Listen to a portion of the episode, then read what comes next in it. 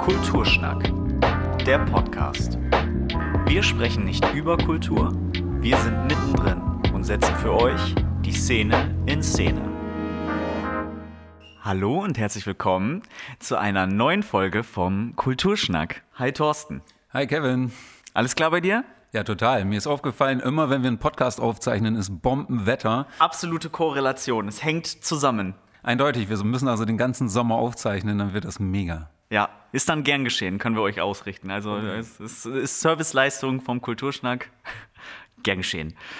Wir haben natürlich wieder, wie ihr schon im Titel wahrscheinlich erkennen konntet, haben wir heute einen Gast. Und zwar ist Bettina Stiller von der Kulturetage heute bei uns. Hi Bettina. Hey, hallo.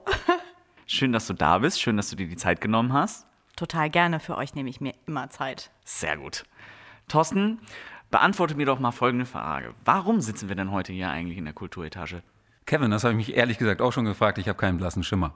Nein, im Ernst. Also wir sind hier heute nicht in erster Linie, um über die Kulturetage zu sprechen, sondern über den Kultursommer, der ja unweigerlich wie jedes Jahr auch dieses Jahr kommt. Aber man kann natürlich über den Kultursommer nicht sprechen, ohne über die Etage zu sprechen und in diesem Fall auch über deine Person, Bettina. Die Leute wollen natürlich ein bisschen wissen, wer bist du überhaupt, obwohl dich in der Szene, glaube ich, alle kennen, das ist nicht übertrieben. Aber erzähl uns doch ein bisschen, ähm, du bist gar nicht gebürtig aus Oldenburg, du kamst woanders her. Ähm, erzähl mal kurz deine Geschichte. Ja, ich komme eigentlich ursprünglich aus Trier und ähm, habe dort studiert, Psychologie und Germanistik habe ganz viel freies Theater gemacht, ähm, vor allen Dingen in Luxemburg und Belgien. Und Selber? Äh, ja, so ziemlich alles. Also wir haben, also die luxemburgische Theaterszene ist nicht so wie die deutsche, das ist nicht alles so etabliert. Sie ist ähm, größer wahrscheinlich. Sie ist vor allen Dingen viel freier und sehr, sehr vielfältig. Und da wird im Grunde nicht so produziert wie an deutschen staatlichen Theatern, sondern es wird mit vielen freien Künstlern immer wieder sozusagen in einer neuen Zusammensetzung an verschiedenen Orten auch gearbeitet und dort haben wir halt zu verschiedenen Themen mit ganz vielen verschiedenen Leuten, auch ganz vielen internationalen Leuten dann halt verschiedene Theaterprojekte und äh, Performances gemacht. Genau. Das klingt sehr spannend, da lernt man bestimmt ein gewisses Maß an Flexibilität. Oh ja, nicht Und einiges anderes. man wird zum Tausendsasser. Also man macht letzten Endes alles bei diesen Produktionen. Ich war Regie, ich habe aber auch Dramaturgie gemacht, ich habe Maskenbild mit unterstützt, ähm, ich habe auch selber schon gespielt. Man macht so ziemlich alles, wobei man sich das jetzt, ähm, das ist schon ein hochprofessionelles Milieu auch und wie man Luxemburg wahrscheinlich auch kennt, auch immer mit also da geht es nicht darum, dass das ganz, ganz wenig Geld nur gibt. Also da gibt es dann auch schon gute Unterstützung. Da lässt sich Luxemburg auch nicht lumpen.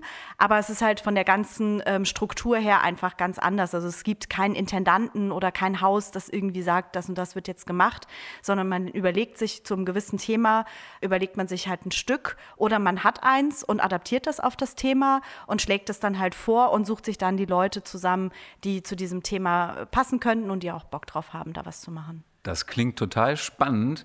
Da liegt einem ja quasi eine Frage gleich auf der Zunge. Was führt dich von diesem spannenden Ort hierher nach Oldenburg? Ja, also ihr könnt euch natürlich vorstellen, dass das auch ziemlich anstrengend ist. Und wie, wenn man relativ lange in der freien Szene gearbeitet hat, habe ich gedacht, naja, ich glaube, ich muss auch einfach mal an so ein staatliches Haus gehen. Also so typisch, wie man vielleicht auch deutsch erzogen wurde, so ein bisschen eine Ausbildung dann danach in diesem Bereich noch machen und hatte auch vor, dann als freie Regisseurin auch zu arbeiten. Habe halt gedacht, na ja, gut, komm, ich wie die Volontäre bei den Zeitungen halt auch erstmal so eine Art ähm, ja, Lehrjahre machen habe ich gedacht, gut, dann mache ich das auch, gehe an ein staatliches Theater und mache dann dort eine Regieassistenz, um dann halt ähm, sozusagen diesen Schritt in die freie Szene auch nach Deutschland dann zu gehen.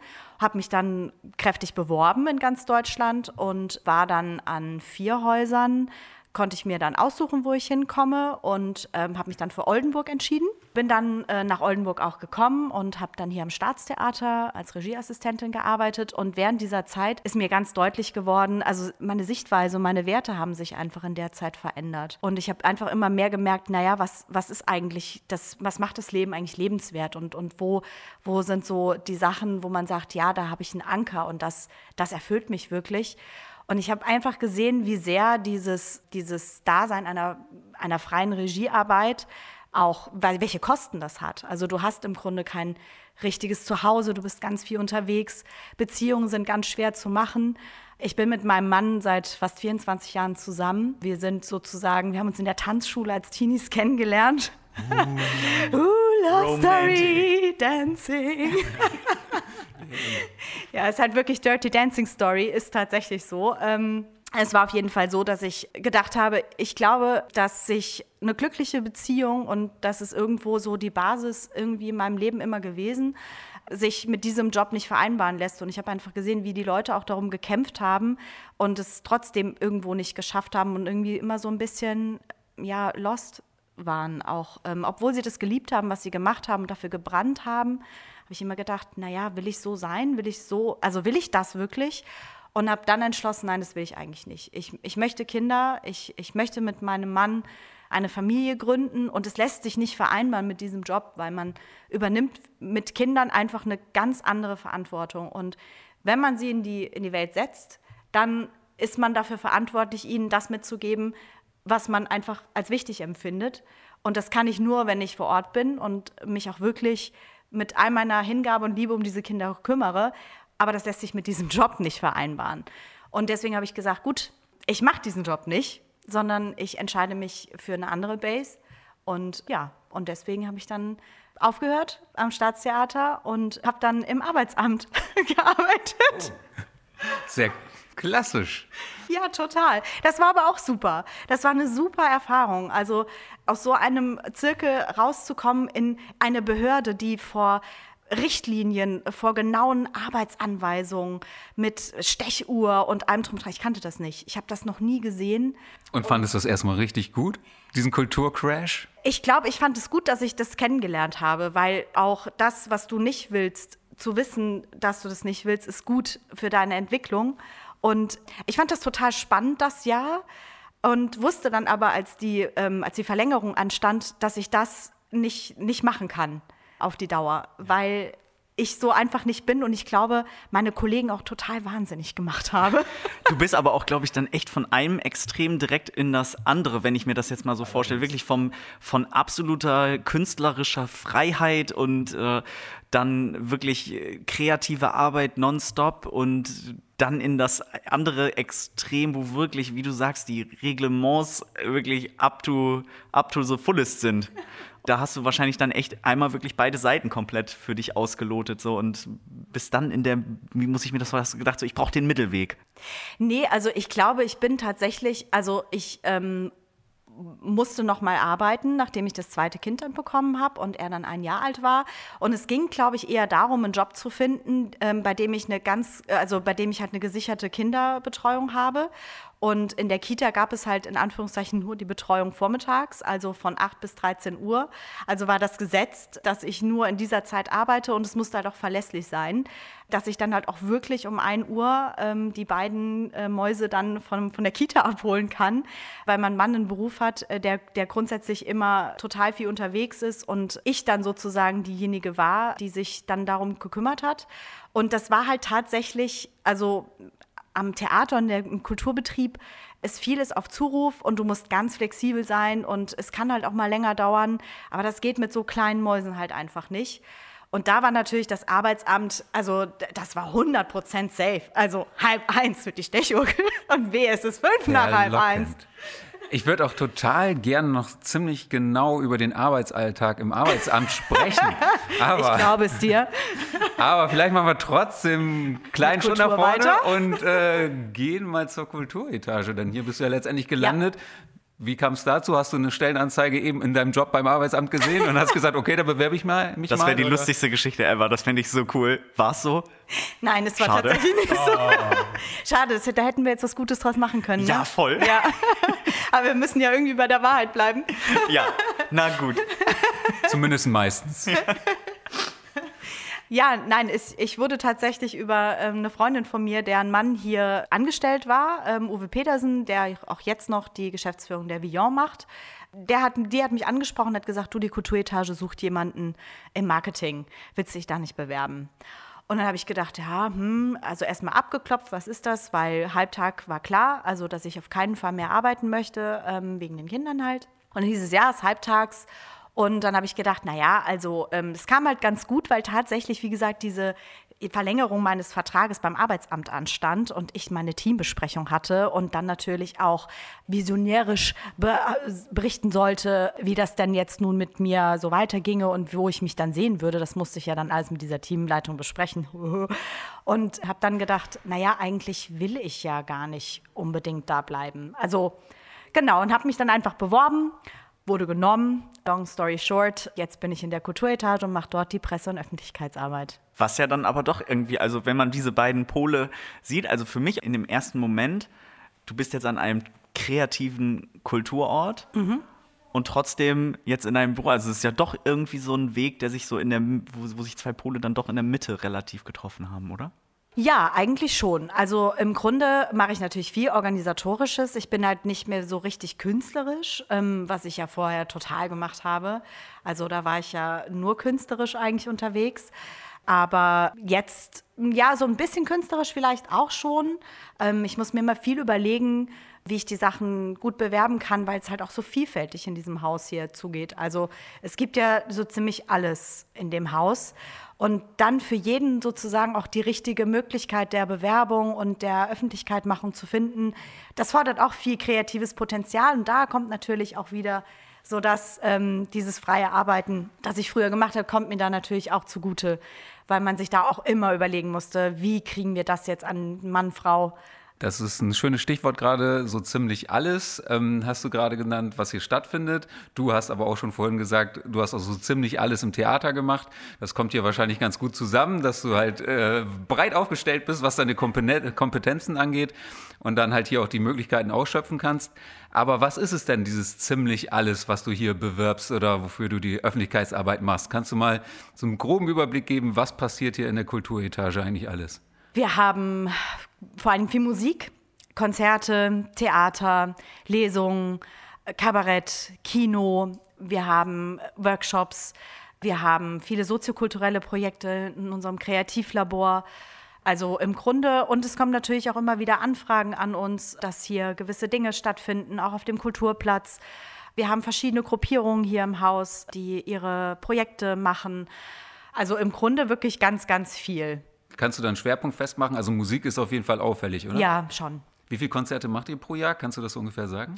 Wie viele Konzerte? Also ich würde sagen, so um die 80, 90 Konzerte kommen da schon äh, zu. Ähm, dazu kommt ja dann auch noch, und jetzt kriegen wir den Dreh in die ganze Sache, der Kultursommer dazu. ähm, da sind es ja auch vor allen Dingen Konzerte, ähm, die so die Aufmerksamkeit auf sich ziehen. Und ich kann schon mal vorab verraten, wir sind dieses Jahr wieder auf dem Schlossplatz. Yay, da gehört er ja auch hin, der Kultursommer. Genau. Ich habe über die Kulturetage natürlich auch im Vorfeld noch mal ein bisschen was gelesen.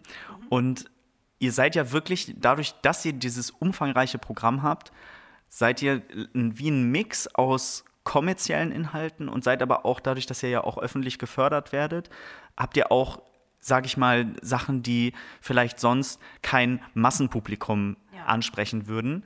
Und da frage ich mich, wie das für euch in der Gestaltung des Programms, Programms und auch gerade für dich so in dieser Außenkommunikation, was du gerade schon angesprochen hast, was da so eure grundsätzlichen Gedanken sind, wie ihr damit umgeht und wie ihr das dann letztendlich gestaltet. Besprecht ihr das regelmäßig, um diesen Mix zu behalten? Kannst du da einen kleinen Einblick geben? Ja, also tatsächlich ist es, glaube ich, ein bisschen anders, wie man sich das, äh, glaube ich, vorstellt. Also äh, wie, ich glaube, es ist auch ein bisschen anders, wie ich mir das vorgestellt habe, als ich hier angefangen habe. Also ich habe mir auch tatsächlich Soziokultur als sehr, sehr kommunikativen Prozess vorgestellt, auch gerade in der Programmgestaltung. Aber das ist tatsächlich hier so gar nicht. Also es gibt verschiedene Programmverantwortliche, die ihren Bereich sozusagen beackern. Ähm, für die Halle ist das vor allen Dingen Andi Holz. Für die Vermietung macht es Mirko Nowke, das Theater äh, gestaltet Uwe Bergest. Für das Kino ist es Cine K als eigenständige Institution verantwortlich und für die soziokulturellen Sachen vor allen Dingen auch das Kreativlabor in der eigenen Vertretung mit Susanne Mertineit. Und ähm, tatsächlich wird gar nicht so wahnsinnig viel miteinander über das Programm gesprochen und diskutiert, was ich glaube ich auch finde, was wir viel mehr tun sollten. Also, dass wir viel mehr miteinander auch über das Programm sprechen und uns da auch abstimmen und da gegebenenfalls auch ähm, vielleicht andere oder auch differenziertere Meinungen zu geplanten Veranstaltungen haben. Ich finde, das wäre wichtig, dass wir in Zukunft da andere Ansätze finden. Um sich dann also auch gegenseitig zu befruchten im Prozess, dass halt ein sagen wir mal, genrefremder oder, oder gattungsfremder Impuls hat, den derjenige, der dafür zuständig ist, vielleicht noch gar nicht hatte, einfach um da mehr Lebendigkeit reinzuholen? Genau, mehr Lebendigkeit und ich glaube, dass ähm, Reden hilft grundsätzlich. Aber ich finde, in dem Prozess mit, ähm, wenn man sich in der Kommunikation befindet, ergeben sich immer automatisch Synergien.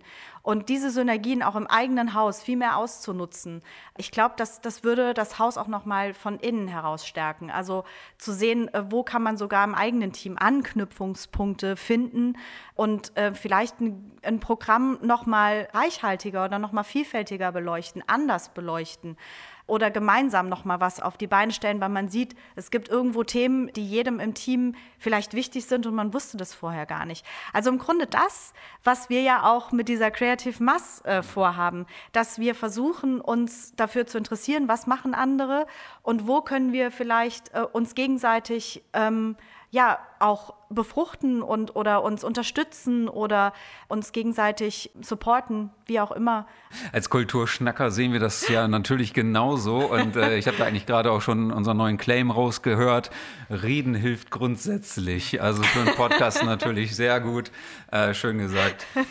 Vielleicht für äh, den Kontext noch einmal, vielleicht magst du noch einmal kurz erläutern, was die Creative Mass ist für unsere Zuhörerinnen und Zuhörer, die vielleicht das jetzt gerade noch nicht so auf dem Schirm haben.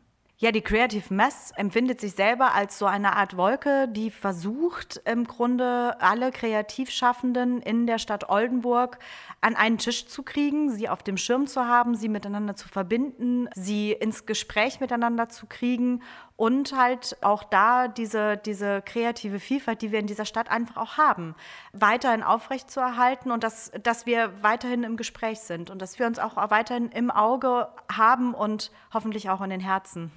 Also ich höre da jetzt raus, du, du, engagierst dich da bei der Creative Mass, du hinterfragst auch die Strukturen hier im Haus. Es ist schon so, dass also ähm, die Kulturetage sich nicht so als ein Monolith versteht, der einfach so ist, wie er ist, sondern sich in ständiger Bewegung, im ständigen Austausch befindet und an der Entwicklung der Kulturszene insgesamt äh, großes Interesse hat. Ja, ich finde die Kulturetage super und ich finde es großartig, was hier, was hier gemacht wurde. Also diese 30 Jahre, die die Gründungsmitglieder hier ähm, an, auch an, an, also auch an Kampf, man kann es glaube ich auch so nennen, was sie hier sich erschaffen und erbaut und auch erkämpft haben, das finde ich verdient einfach allergrößten Respekt. Aber gerade Kunst und ich glaube jede jede Form unterliegt, wenn sie weiter bestehen will, immer dem Doktrin der Wand des Wandels. Und wir natürlich auch. Und wenn wir weiterhin kreativ bleiben wollen und wenn wir weiterhin den Menschen hier in Oldenburg Freude machen wollen, dann hilft, glaube ich, tatsächlich auch nur Selbstreflexion, auch ähm, Veränderung, auch, auch Wandel. Ich glaube, anders lässt sich Progress überhaupt gar nicht beschreiben als durch ein ständiges sich verändern und vielleicht zum Positiven Hoffentlich. Hoffentlich. Aber natürlich muss man eigene Strukturen auch hinterfragen. Aber grundsätzlich ist die Kulturetage einfach ein ganz wunderbarer Ort, aber auch sie unterliegt genau dieser Doktrin des Wandels. Es ist, glaube ich, ein ewiger Zyklus. Ne? Wenn man jung und wild anfängt, sehnt man sich irgendwie nach einer gewissen Form an Struktur, um, um arbeiten zu können. Und wenn man die dann irgendwann erreicht hat, merkt man, okay, das erlahmt oder er lähmt ein wenig die Kreativität. Jetzt muss man halt wieder ein bisschen was aufbrechen und verändern. Genau, es ist schön zu hören, dass ihr hier äh, genau das äh, auch verfolgt und, und daran arbeitet. Und genau der Eindruck ist auch der, glaube ich, den man von außen hat. Und ihr wagt ja auch nach 30 Jahren, wie du gerade schon erwähnt, so lange gibt es die Kulturetage schon, immer wieder was Neues. Und da gab es ja halt auch in den letzten Jahren mal was, was aufhorchen hat lassen, und zwar ein Projekt in Burkholzberg, also gar nicht in Oldenburg. Äh, das äh, fand ich dann ja sehr spannend. Kannst du kurz was dazu erzählen? Ja, also die Kulturetage geht ja ganz oft. Das ist auch, glaube ich, eine ähm, der, sage ich jetzt einfach mal, Kernkompetenzen, die auch durch den Geschäftsführer Bernd Wach wirklich früh etabliert worden sind, dass wir rausgegangen sind, um uns besondere Orte zu suchen und diese dann mit einer gewissen Thematik zu bespielen. Natürlich auch eine Thematik, die dann zum jeweiligen Ort auch passt. Also wir waren schon im Trockendock und haben dort Antigone gespielt. Äh, wir waren hier im Bunker und haben dort eine Wissenschaftsgeisterbahn gemacht. Wir waren dann auch in Burgholzberg auf einer ehemaligen Tinkstätte.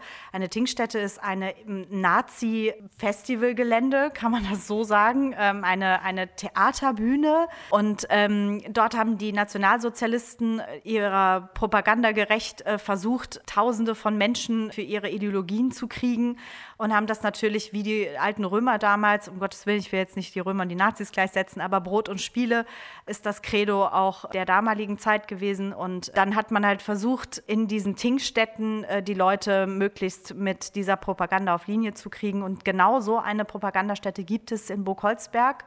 Und die ist total in Vergessenheit geraten. Also sie gehört auch tatsächlich nicht als Gedenkstätte zum niedersächsischen Fonds dazu. Das könnte man oder sollte man auch mal, glaube ich, nachholen. Dass ja, das Hände passiert. hoch, wer äh, Bescheid wusste, dass es das gibt. Ich glaube, äh, niemand. Das ist wirklich was, was erstaunlich ist, dass in direkter Nähe hier sowas äh, vorhanden ist. Und ich glaube, das hat ja eine Kapazität von 10.000 Personen so ja. ungefähr. Also es ist jetzt nichts, keine kleine Kleckerbühne. Nein. Und ähm, wie äh, ist es denn dazu gekommen, dass ihr das entdeckt habt, um es bespielen zu können? Also, wie gesagt, Bernd Wach ist immer relativ viel unterwegs hier im Nordwesten und ähm, ist dann irgendwann bei einem Spaziergang auf dieses Gelände gestoßen. Und ich wohne ja auch in Burgholzberg und ich bin dort, äh, ja, ich bin dort viel mit meinen Kindern spazieren gewesen.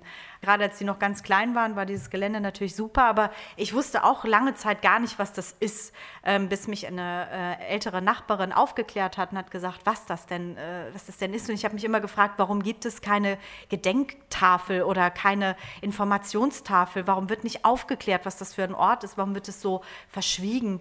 Ähm, das müssen die Menschen doch wissen, was, was hier passiert ist. Vor allen Dingen, weil, wenn man es wahrscheinlich als nicht wissende Person sieht, denkt man ja auch, wenn man die, die Spielstätte sieht, was das eigentlich für ein ohne die Geschichte zu kennen, was für ein schöner Ort das ist und wa ja. was, warum wird hier nichts gemacht? Was ja. ist hier, wa warum äh, sieht so toll aus so? Und gerade das ist ja das äh, fast schon äh, perverse daran. So, ja. also das ist, was da eigentlich die Inhalte mit diesem Ort dann letztendlich gemacht waren und dass, das, dass man das gar nicht versteht, wenn man keinen Kontext dazu bekommt. Genau. Und es gibt jetzt das IDZ, das die Gemeinde Ganderkesee hat dort ein, ein Grundstück erworben ähm, vor drei Jahren und jetzt soll oder jetzt wird endlich am 21. Mai dieses IDZ, das Informations- und Dokumentationszentrum, auf dem Gelände eröffnet. Das heißt, dort wird umfassend über die Geschichte dieses Ortes berichtet.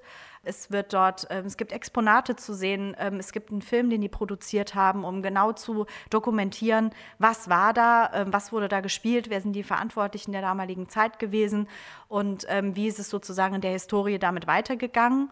Und das ist ganz toll, weil das ist sozusagen der Startschuss dafür gewesen, auch für uns zu sagen, okay, wir können jetzt adaptieren darauf, äh, mit einer anderen Thematik oder mit einer Thematik in einem Theaterstück auf dieses Gelände gehen, weil die äh, ganz objektive und rationale Dokumentation ist einfach gegeben. Also jeder kann sich informieren, was ist das für ein Ort und zwar umfassend.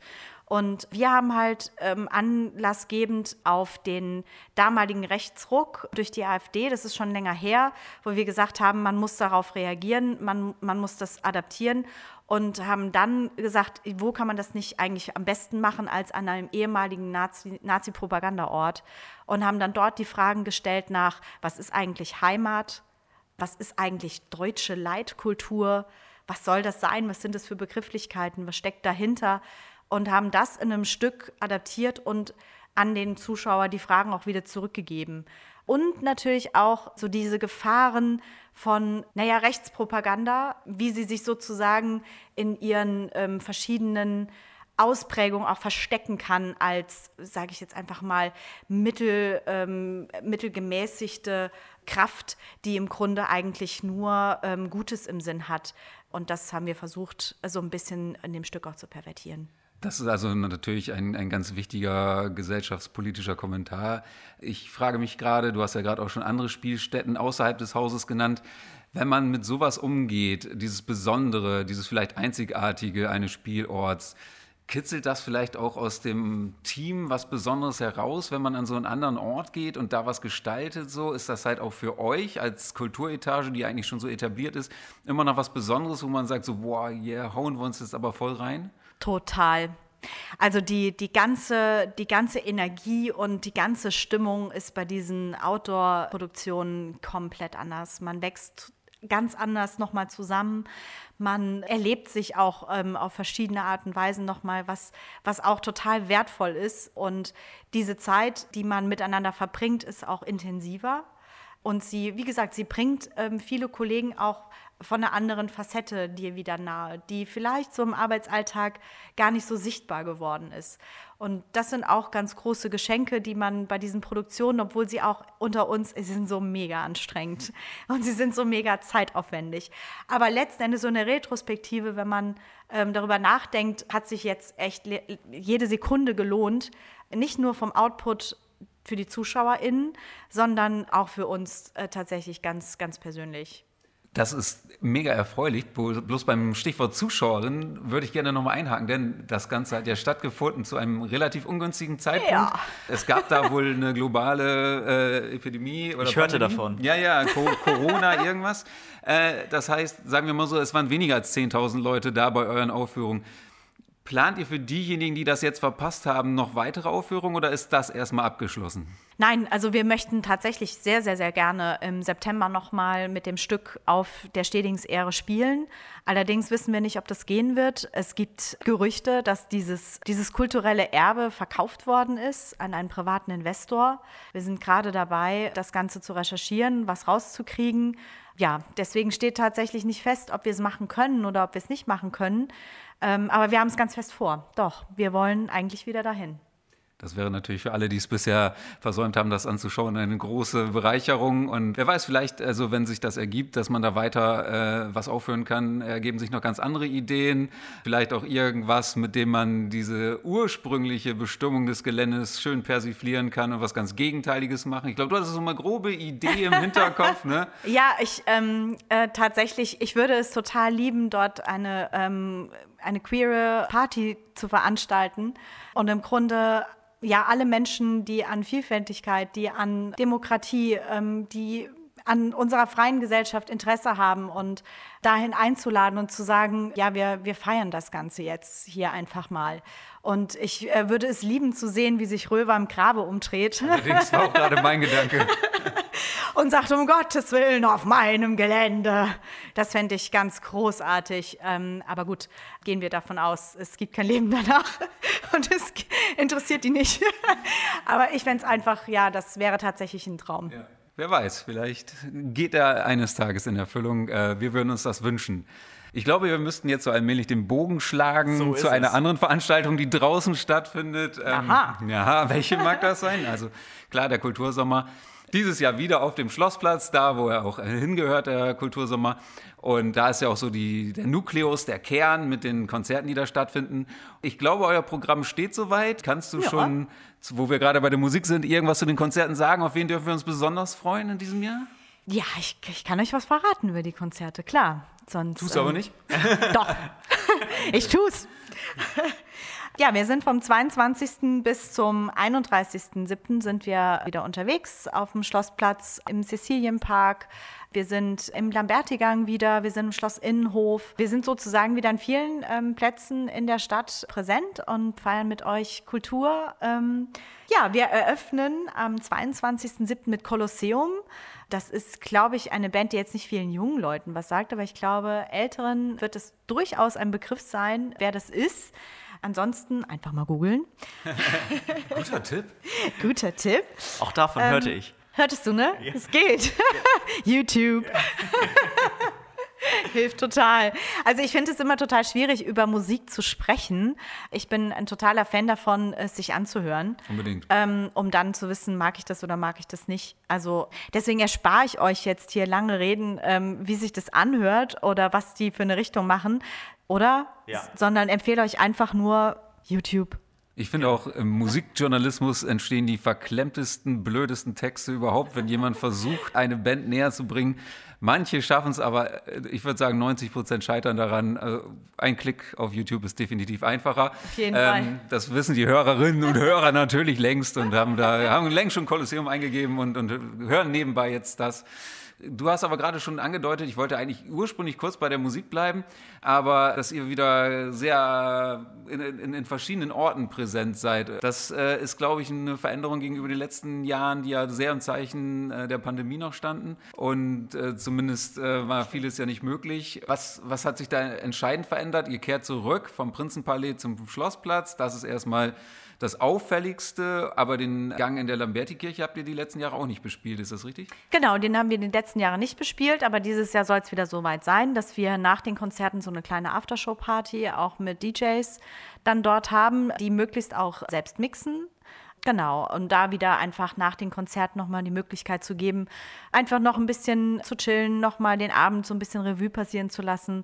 Ja, einfach vielleicht nur ein bisschen noch zu tanzen oder sich mit Leuten einfach nochmal ein bisschen darüber auszutauschen. Ja, ich glaube, das wünschen sich natürlich viele, äh, wenn man da was gerade erlebt hat, dass man das noch so ein bisschen fortsetzen kann. Genau. Aber ein eigenes Programm ist da dann halt nicht irgendwie auch noch parallel, wie ich erinnere mich früher, da haben noch Externe da so ein bisschen was gemacht, also äh, tagsüber auch Programm, aber das ist ist jetzt so quasi die Afterhour nach den Konzerten? Genau, das ist eine Afterhour. Wie gesagt, es sollen DJs dort sein, ähm, die dann auflegen und äh, die auch selber mischen dass da halt auch so ein bisschen künstlerischer Anspruch dahinter mhm. ist. Aber genau, nee, tagsüber wird es da kein Programm geben. Tagsüber gibt es dann das Kinderprogramm. Ja, wir sind mit dem Kinderprogramm äh, dieses Jahr wieder auf dem Cecilienplatz und auf dem Herbertplatz. Ähm, ist einfach eine total nette Atmosphäre dort. Wir haben eine gute Beschattung. Deswegen sind wir mit dem Kinderprogramm auch weg von dem Schlossplatz. Es war dort einfach viel zu heiß im Sommer. Die Kinder ähm, auf diesem Pflaster, ähm, das ist halt einfach keine gute Situation, gerade für kleinere Kinder nicht.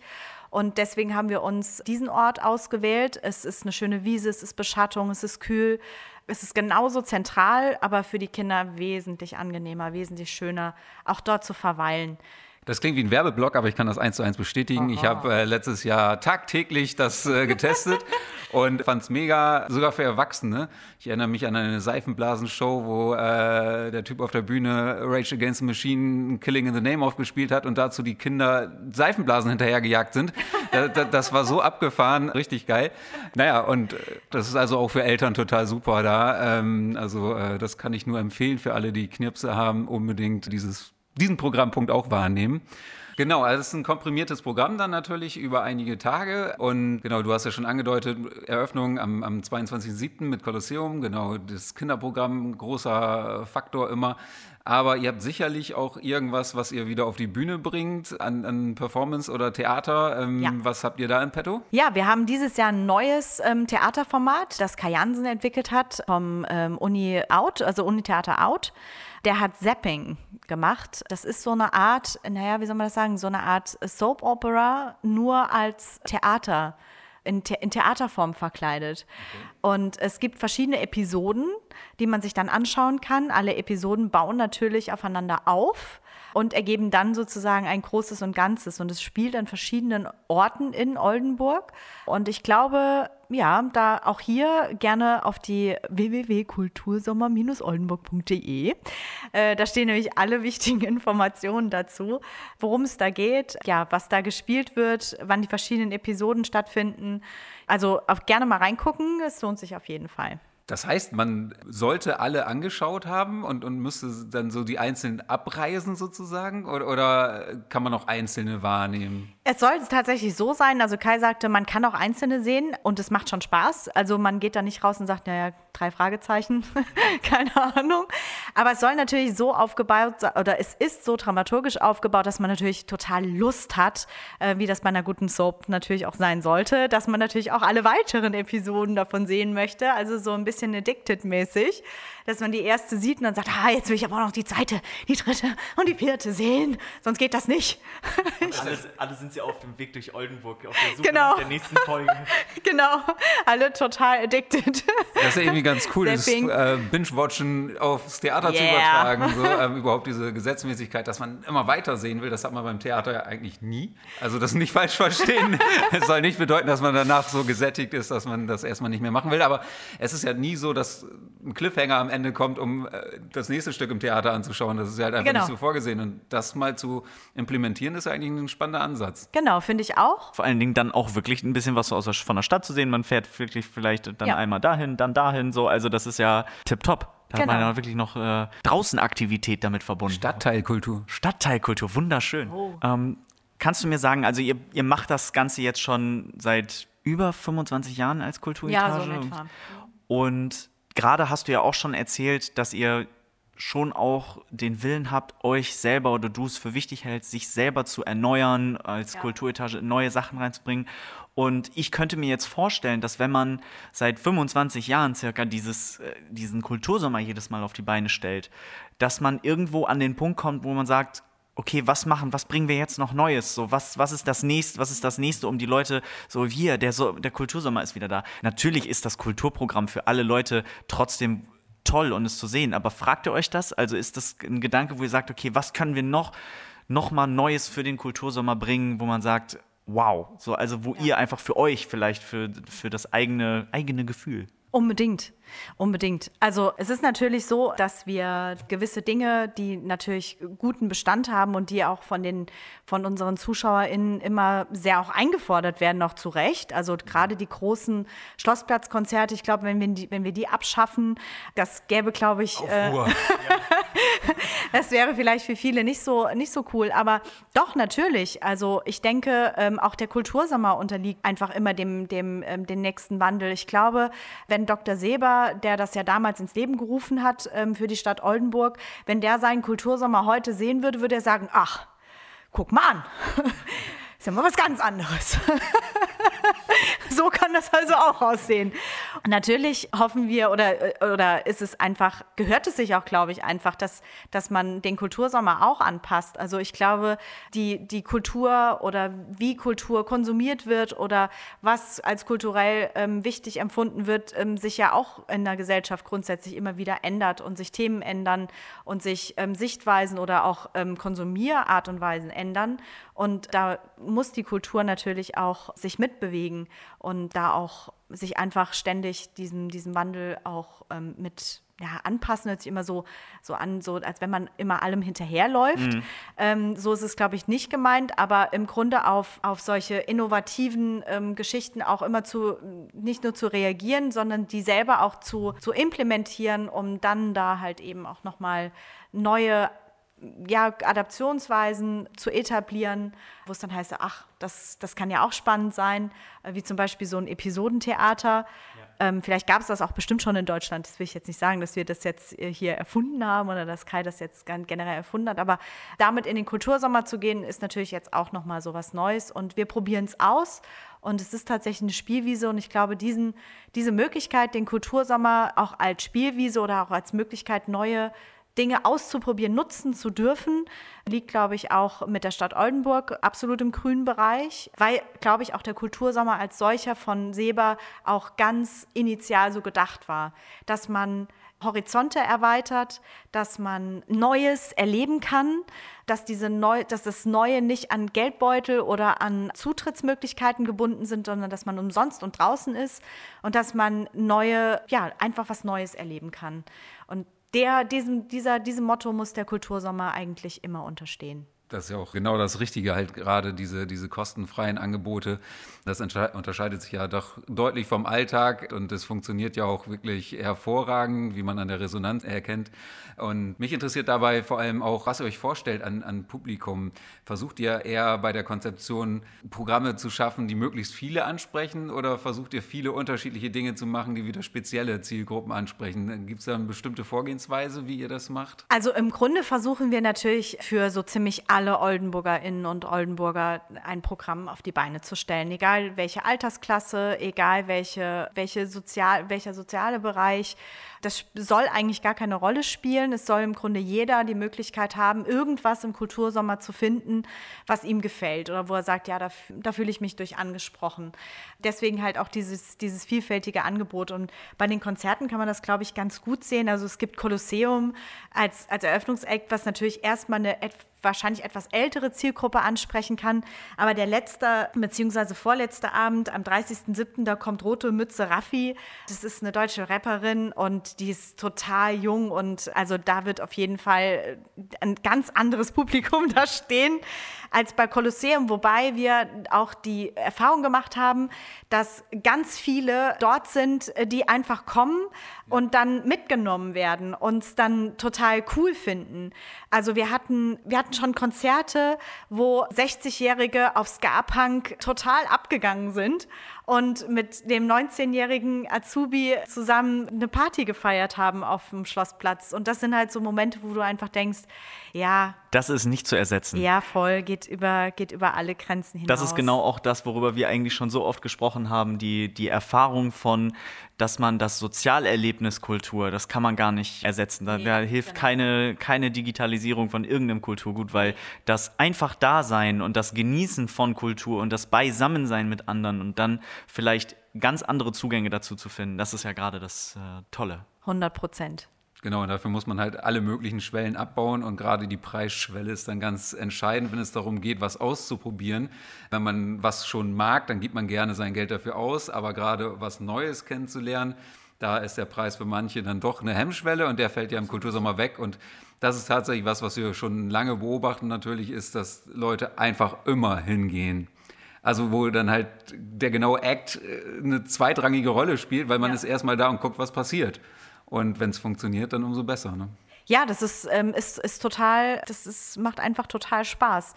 Letztes Jahr, wie hießen die nochmal schnell? Irgendwas mit C, verdammt. Eben hatte, ja, eben hatte ich den Namen noch im Kopf. Girl, genau so hießen sie Girl. Das war der letzte Abend. Ähm, das sind äh, zwei Mädels, die machen auch Punk und äh, die sind, haben so krass abgefeiert und es waren auch so viele ältere Leute dabei, die das genauso mitgefeiert haben. Es war einfach total toll zu sehen, wie du am Anfang so gesehen hast, so als die angefangen haben zu spielen, so, hören wir uns das an? Gehen wir weg? Wir bleiben noch ein bisschen stehen na, eigentlich ist es gar nicht so schlecht. Und dann fing sie schon an zu wippen. Und dann fing sie an zu tanzen. und dann war es einfach keine Frage mehr. Dann hat man halt einfach miteinander gefeiert. Und das, ja, tatsächlich sind das wirklich ganz, ganz wertvolle Momente. Und die müssen dem Kultursommer natürlich auf jeden Fall auch erhalten bleiben. Unbedingt. Siehst du denn äh, jetzt gerade, wenn du ein bisschen nach vorne guckst, also erstmal überwiegt ja in diesem Jahr garantiert die Freude, dass man halt wieder weitgehend normal agieren kann nach den letzten beiden Jahren. Ja, hoffentlich, okay. Aber im Moment spricht viel dafür am Stimmt. heutigen Tage, dass da einiges geht.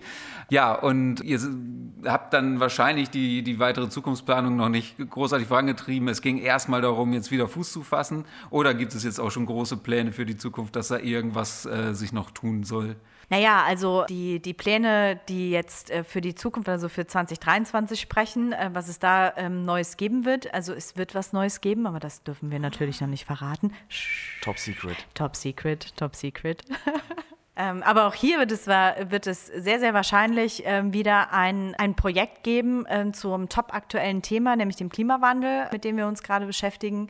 Genau, und da sind wir gerade dabei, ein großes ökologisches Projekt auf die Beine zu stellen, das dann noch integraler Teil des Kultursommers 2023 wird. Oho, wir sind noch bei 2022, aber jetzt schon gespannt auf das Jahr drauf. Aha. Das muss man ja auch erstmal hinkriegen. so ist es. Was ist denn aber dein persönlicher Favorit? Hast du vielleicht sogar mehrere persönliche Favoriten jetzt auf dem Kultursommer? Worauf freust du dich persönlich als die, die da mit in die Planung total involviert ist? Was sind da deine Highlights? Ja, ich freue mich im Grunde besonders darüber, dass wir in diesem Jahr viele Oldenburger auf dem Schlossplatz begrüßen dürfen. Wir haben zusammen mit dem AStA und mit dem Studentenwerk Oldenburg einen Bandcontest gemacht und haben dort drei Gewinner ähm, generieren können, beziehungsweise die StudentInnen haben die ausgewählt. Ähm, die durften wählen, wen sie da gerne sehen wollen. Und da sind drei Bands rausgekommen. Die werden jetzt jeweils als Supportband dann auftreten dürfen. Aber wir haben auch noch den Oldenburg Day am 31.07. Und zwar wird da auftreten Lack of Limits, Catapults und Skalinka. Ja, großes Oldenburger Programm als Festivalabschluss. Es lohnt sich, da auf jeden Fall vorbeizukommen. Richtig gute Bands und auch eine schöne Vielfalt und so. Ähm, das ist ja von Folk über Indie-Rock äh, bis Ska, wie der Name schon sagt. Äh, ja, schon, schon ein geiles Programm, muss man sagen. Alles dabei, genau. Und das zweite Favorite ist tatsächlich, dass wir dieses Jahr die Cine-Minis am Start haben. Das ist nämlich ein extra Kinderkino ähm, in einer Jurte, auch auf dem Cecilienplatz, ähm, mit einem ganz wunderbar kuratierten Kinderkinoprogramm, das wir dieses Jahr anbieten können. Und ja, das finde ich total schön. Holy shit, dann werde ich meinen Sohn eine Woche nicht ja. sehen, weil er nur in der Jurte rumhängt. Aha. Und danach geht es weiter auf dem Cecilienplatz mit tollen Spielangeboten. Da freue ich mich schon mal stellvertretend für den Sohnemann. Äh, das ist natürlich auch irgendwie gar nicht so unwichtig. Also irgendwie betrachtet man ja das Kinderprogramm vielleicht aus Erwachsenenperspektive immer ja, ich will nicht sagen despektierlich, aber natürlich irgendwie so unter niedlich und nett. Aber das ist natürlich total wichtig. Also ähm, ich kann das ja firsthand beobachten, was das mit kleinen Leuten macht, wenn man früh schon mit Theater in Begegnung kommt oder mit Film oder mit Musik, äh, egal. Äh, und das ist faszinierend zu sehen. Absolut, unbedingt. Bettina. Kevin. Vielen Dank, dass du dir die Zeit genommen hast für unseren Podcast. Total gerne. Alle, die jetzt sagen, ich habe so Bock schon auf den Kultursommer und möchte unbedingt wissen, wo das Programm ist, was stattfindet. Wo können die Leute das alles finden, diese ganzen Infos? www.kultursommer-oldenburg.de. Das kommt mir bekannt vor. Ja. Oder natürlich auf allen unseren Social-Media-Kanälen. Da könnt ihr euch auch informieren darüber. Ähm, es gibt auch ähm, Werbematerialien, die jetzt überall bald ausliegen werden. Ja, genau. Sehr cool. Und dann auch danke, dass du uns das alles erzählt hast, dir die Zeit genommen hast, über die Kulturetage auch noch ein bisschen was zu berichten, total über eure gerne. Projekte. Und wir sind total gespannt, was dann da noch alles so auf uns zukommt. Und zum Abschluss, wie bei jeder guten Kulturschnack-Folge, fragen wir dich jetzt noch, ob du vielleicht noch einen Song für unsere Playlist hast, die Mische, die man auf Spotify abonnieren kann. Mhm. Hast du da vielleicht noch einen kleinen Hit auf Lager? Ja, ähm, auf jeden Fall, Kevin. Also ich, ähm, ich möchte ganz gerne, dass ihr in eure Playlist die Foo Fighters und Pretender aufnehmt. Das machen wir. Was verbindest du mit dem Song? Warum genau der? Also ich mag ihn einfach, er ist musikalisch ziemlich, also sehr, sehr aufwendig und sehr vielschichtig komponiert tatsächlich. Das finde ich auch gerade in dem Genre, das ist ja doch schon mehr breitbeiniger Stadionrock. schon, genau, schon etwas härter, aber ähm, es ist äh, trotzdem unglaublich diffizil komponiert ähm, was mich an, gerade an solchen Liedern wirklich fasziniert, ähm, wie, wie musikalisch und wie viel ähm, Know-how äh, in so einem Song eigentlich drinsteckt. Aber ich mag auch einfach den Text total gerne. Sehr gute Gründe und sehr gute Wahl, muss ich dazu sagen. ähm, leider mischt sich ja gerade ein bisschen Trauer in dieses Thema rein, weil ja der Schlagzeuger der Foo Fighters kürzlich verstorben ist. Ja. Ähm, wer sich da irgendwie ansatzweise drüber hinwegtrösten will, dem sei noch ein Filmtipp mit auf den Weg gegeben. Studio 666, ein Zombie-Splatter-Film mit den Foo Fighters und den, rund um die Aufnahmen des zehnten Albums. Äh, ich kenne bis jetzt nur den Trailer, aber an dessen kann ich schon sagen, das lohnt sich sehr. Der wird gut. So ist es. Dann hören wir uns bei der nächsten Folge vom Kulturschnack, wo ihr hoffentlich alle gerne wieder einschaltet. Und dann, Thorsten, bis zur nächsten Folge. Ciao. Ja, bis zur nächsten Folge. Alles Gute. Vielen Dank, Thorsten und Kevin. Danke, Bettina. Tschüss. Ciao. Tschüss. Kulturschnack ist eine Produktion des Kulturbüros der Stadt Oldenburg. Redaktion Thorsten Lange und Kevin Altenberger.